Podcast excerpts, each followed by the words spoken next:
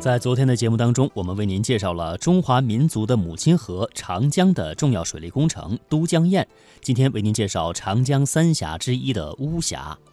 巫峡全长四十六公里，有“大峡”之称。巫峡起立幽深，以俊秀著称天下。它狭长谷深，奇峰突兀，层峦叠嶂，云腾雾绕，江流曲折，百转千回。船行期间，宛若进入绮丽的画廊，充满诗情画意。巫峡的两岸群峰各具特色，有诗曰：“巴东三峡巫峡长，猿鸣三声泪沾裳。”下面的时间，我们来听著名播音艺术家陈铎为我们介绍幽深秀丽的巫峡。长江出了瞿塘峡，前边就是巫峡了。巫峡。又称大峡，巫峡两岸一共耸立着十二座秀丽的山峰，这里边啊，有一座叫神女峰，山峰上有一个突出的石柱，像是一位矫健挺立的美丽少女，正低着头为来来往往的船只指路。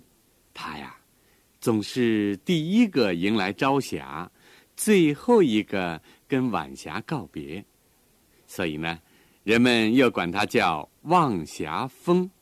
神女峰在十二峰当中，可以说是最出风头了。它有着大量歌颂赞扬的诗词和美丽的神话传说。传说王母娘娘的第二十三个女儿叫瑶姬，她呀长得非常非常漂亮。他的心眼儿又特别好，姚记他不愿意在天宫里住，总想到人间去。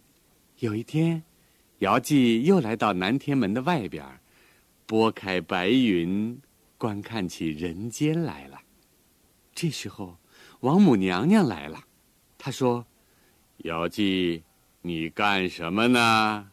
姚记连忙说：“哦，妈妈。”我在看人间呢，王母娘娘一听，立刻生气了。她说：“姚姬，天上的仙境还不够你看，怎么看起人间来了？啊？哎呀，姚姬呢？她撅着嘴，指着下边飞的一只白鹤说：‘您看，那只白鹤多漂亮啊！’”天上有吗？哦，我要跟他一样飞到人间看看去。王母娘娘更生气了，住口！不许你胡思乱想，快回去！姚记不服气，起身就想往白云下边跳。王母娘娘急忙上前拉住了他。王母娘娘心里想：哎，看来……姚记是打定主意要到人间去了。对对对对，东海龙王早就想娶姚记了。嘿嘿，让姚记到东海龙宫去一趟，一来可以给姚记找个门当户对的人家，二来呢，可以收住姚记的心呐。啊，对。姚记哪里知道王母娘娘的心思啊？他想，呀，我没去过东海龙宫，好，那就去玩玩吧。姚记到了东海龙宫，才知道中了王母娘娘的圈套，一气之下离开龙宫，连天上也不回，一直到人间去了。姚记在人间走着走着，来到巫山。他往周围一看，哦，到处是拄着讨饭棍儿、提着破篮子、哭哭啼啼的逃难人群呐！哎呀，这是怎么回事呢？姚记刚想找人问问，忽然天空乌云翻滚，狂风呼啸，接着出现十二条孽龙。原来呀。这帮家伙都是东海龙王的部下，经常到人间来兴风作浪，伤害百姓。他们一瞪眼，就是一道闪电，使人的眼睛发花，站不住脚；他们一声吼叫，就是一个炸雷，使房屋倒塌；他们一翻身，就是一阵暴雨，使山洪爆发，淹没土地。唉，老百姓吃尽了他们的苦头啊！姚记赶紧跳上一朵云彩，来到孽龙面前，好言好语的劝说他们回去，不要再闹了。可孽龙们不但不听，反倒越闹越凶。姚记实在忍不住了，从头上拔下一支碧玉簪，朝着十二条孽龙轻轻那么一挥。嘿，只见唰的一道闪电，立刻风停雨住，云消雾散了。十二条孽龙全都死了，可他们的尸体变成了十二座高山，挡住了东流的江水，继续伤害百姓。姚记不忍离开受苦受难的百姓，就留在了巫山。后来。大禹治水来到这里，尧季就送给了他一本黄陵宝卷，还教他使用锤和铅凿石头，制造车和船运土。大禹在尧季的帮助下，带领百姓苦干几年，终于开通了三峡，让江水流进了东海。这些事情被王母娘娘知道以后，她真是又气又恨又心疼。王母娘娘命令那二十二个女儿把姚记找回来。哎呀，她可根本就没想到，二十二个姑娘被姚记的精神深深的感动了，都觉得应该帮助百姓，还有的。愿意留下来陪伴姚记，姚记非常高兴，想了想说：“哎，姐姐们，这样吧，妈妈的年纪大了，身边要有人照顾啊。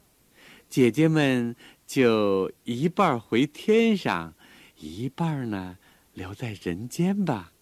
就这样，姐妹们分手了。”姚记和留下来的十一个姐姐为老百姓下雨，为老百姓造福。后来呀，他们就变成了巫山十二峰，耸立在长江巫峡。姚记当然就变成了神女峰。呃，有关她的传说故事呢，也就一代一代的在劳动人民中间流传开了。巫峡当中不仅有着好多神话传说，还有着很多的历史古迹。最有名的呀，就是孔明碑。孔明碑在急先锋下江边的绝壁上。孔明呢，就是会神机妙算的那位鼎鼎大名的诸葛亮。说是碑呀，实际上就是。一处摩崖石刻，传说这上面原来刻着诸葛亮的《隆中对》这篇文章，所以叫孔明碑。有一年，刘备带领部队跟东吴打仗，结果呢被东吴打败了。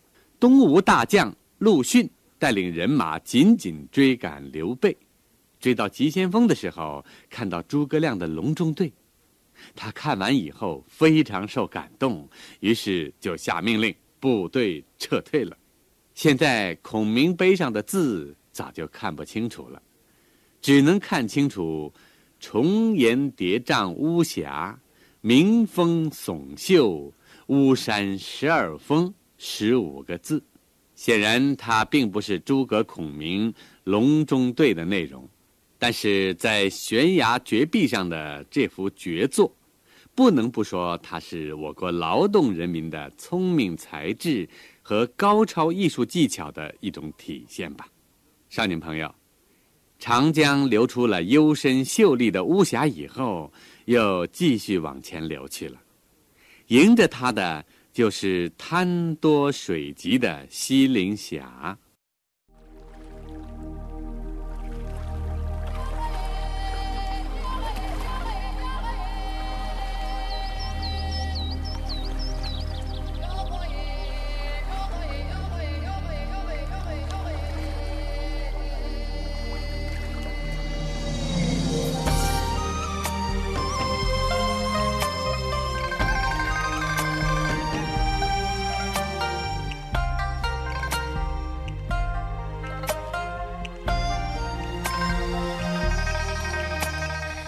刚才的节目当中为您介绍了巫峡名胜呢，古迹非常的众多，除了有十二峰之外，还有陆游古洞、大禹寿书台、神女庙遗址、孔明石碑等。可以说，这些文化遗存也滋润了历代的迁客骚人生花妙笔，留下了灿若繁星的诗章。其中，孔明石碑紧邻江面的绝壁，传说上面曾有诸葛亮的题刻，所以人们叫它孔明碑。传说诸葛亮在率师入蜀途中，经过巫峡，便在这陡壁上刻上他的重要策论，叫做“隆中对”，表示要连吴俱魏。那么，有关这段历史故事，下面的时间我们来收听由评书表演艺术家袁阔成播讲的评书《三国演义》的片段。刘备三顾茅庐，总算是见到了这位卧龙先生。他和诸葛亮这么一谈话。玄德是诚心诚意，把自己所想的，为什么来请先生，全都说了。孔明一看他是一片诚心，这才给他讲了讲天下大事，然后命童子取出来一张图，这是孔明先生亲手所画，画的是什么呀？西川五十四州地形图。这张图啊。这地区可太广阔了，要按着现在的地图讲，其中包括四川和云南、贵州一大部分，也包括巴蜀，当然包括了巴郡，就是现在的重庆；蜀郡呢，那就是现在的成都啊。孔明告诉玄德说：“你可以让曹操占天时，孙权占地利，将军可占人和呀。”你得了荆州和益州之后，一旦时机成熟，你派一员大将从荆州出兵去宛城、洛阳。将军，你再亲率人马兵出秦川，后图中原，天下大事可定，霸业可成啊！这一番话，把玄德给高兴的，简直的都要跳起来。自己这心里是百感交集，为什么呢？自从桃园结义之后，他带着两个兄弟关张到处奔波。光是他那家属，他丢了多少回啊？让人家打的是东奔西逃啊！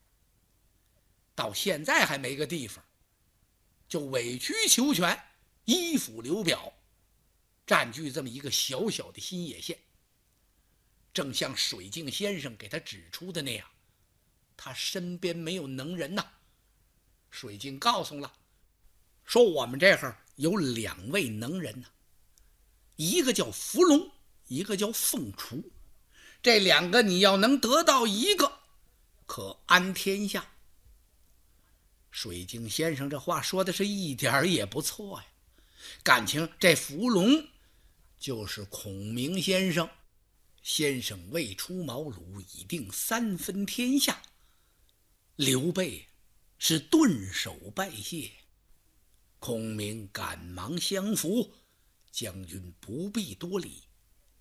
孔明先生先给玄德讲了讲这地形图，然后告诉玄德：“你必须先取荆州为家，你得找个立足之地。”说荆州刘表刘景升啊，病势沉重，他将不久于人世。你呢，就把荆州要过来，不要恐怕刘表还得给你呢。随后，你再取益州。哎呀，玄德摇了摇头啊，先生啊，荆州刘表、益州刘璋都是汉室宗亲，我刘备。安忍夺之啊！我们都是一家子呀，我怎么能要他们的地方？哎，将军，景生一死，其子软弱，荆州必归蔡氏所有。摆这个地方啊，就等于白扔了一样。蔡瑁他怎么能掌管得了荆襄九郡？后必为曹操所得。所以将军你就不必客气，非得要不可。刘璋不是立业之主，益州早晚也得归将军所有啊。荆益二州属将军之后呢，您才能和曹操、孙权去争衡。只有有了荆益二州，才能和孙曹两家成为鼎足之势。所以说，孔明的高明之处就在这里：未出茅庐，已知三分天下了。诸葛亮怎么有这么高的见识呢？他是不是先知先觉、能掐会算呢？都不是。这是因为诸葛亮啊，十多年来在隆中苦读诸子百家著作。以及他近些年来和一些有识之士，经常在一块下棋呀、喝酒啊、聊天啊，同时呢，也研究了后汉时期呀这个社会实践的情况，就是国家大事吧。那时候不是诸侯纷争吗？研究来研究去呢，这位诸葛亮。就得出了这么一个鼎足三分的正确结论，然后又告诉刘备啊，赶快占领荆益两州啊。占了这个地方之后，要内修理政，外联孙权呐，要和少数民族保持和好的关系，采取安抚政策。说等到这个时局一发生变化，你就派一员大将出荆州向宛城。就是现在河南南阳和洛阳进攻，您呢带兵出秦川，也就是现在的陕西南部啊，两路夹攻曹操，便可统一天下。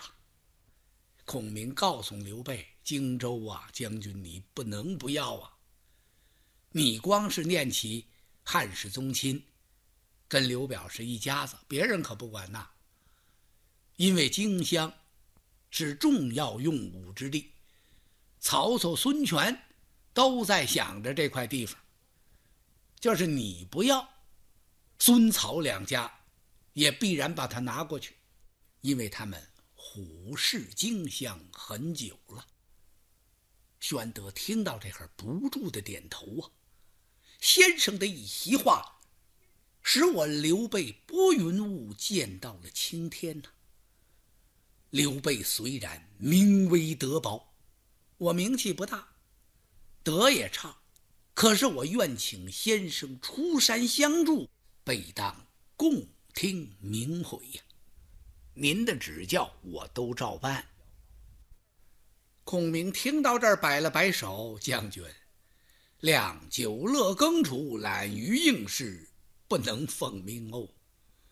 说我呀，就高兴种地。”而且我疏懒成性，不能奉命出山，我也没有真正的本领，辅佐不了你。玄德听到这儿，当时是放声痛哭：“先生不出，如苍生何有？难道您就不喜苍生百姓受此涂炭之苦了吗？”说完了这句话，他已经泣不成声，泪沾袍袖，衣襟都湿了。孔明一看，玄德这心太诚了。哎呀，将军不必哭了，既然将军不嫌弃，我诸葛愿效犬马之劳。玄德当时是转悲为喜呀，立刻出去把两个兄弟叫进来。拜见先生。关张二位进来，这么一看，孔明年纪不大呀，他大不过二十六七岁吧？哎呦，关羽暗想啊，这位孔明先生真像水镜和徐元直说的那样，他在隆中抱膝委坐，自比管乐，他能有那么大的才学吗？三将军张飞更泄气了。哦，我哥哥顶着烈日，冒着严寒，带着我们哥俩跑了好几趟，感情就请这么个小伙儿啊？这能行吗？这个这就算是能人呐。可是哥哥已经给引荐了，怎么也得十个礼呀。关羽躬身一揖，张飞只是拱了拱手，啊，呃，参见先生。心说你呀，拉倒吧你！我咳嗽一声，你就能下个跟头。玄德又吩咐：“快把礼物拿进来呀！”关张二位出去，亲自把礼物一样一样的捧进来了。孔明一看，哎呀呀，将军，这我怎么能收呢？哎呀，先生，这不是聘贤之礼呀！